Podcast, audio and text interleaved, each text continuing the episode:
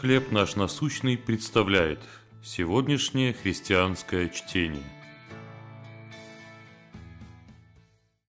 Дополнительная благодать. Послание Ефесянам, 2 глава, 8-9 стихи. «Ибо благодатью вы спасены через веру, не отдел». Мы украшали здание церкви для специального мероприятия, и одна из сестер упрекнула меня за мою неопытность. Когда она ушла, ко мне подошла другая и сказала, «Не переживайте, она из тех, кому нужна дополнительная благодать». Я рассмеялась. Мне понравилось выражение «дополнительная благодать», и я стала применять его каждый раз, когда у меня с кем-то возникал конфликт. Прошли годы.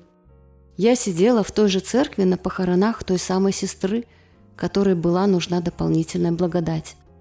Пастор рассказывал, как она служила людям, часто незаметно для окружающих, какой была щедрой и заботливой. Я просила Бога простить меня за то, что осуждала ее и других, незаслуженно навешивая ярлыки. Ведь мне самой тоже была нужна дополнительная благодать, как и всем, кто идет за Христом.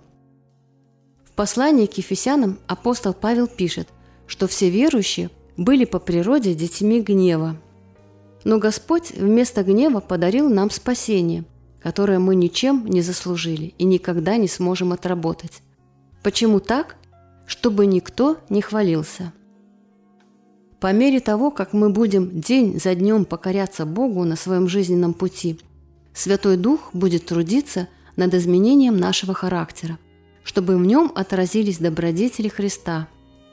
Каждому верующему нужна дополнительная благодать и Господь дает ее нам в нужной мере.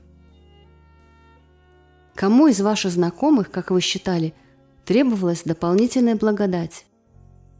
В какой области жизни вам самим сегодня нужна благодать?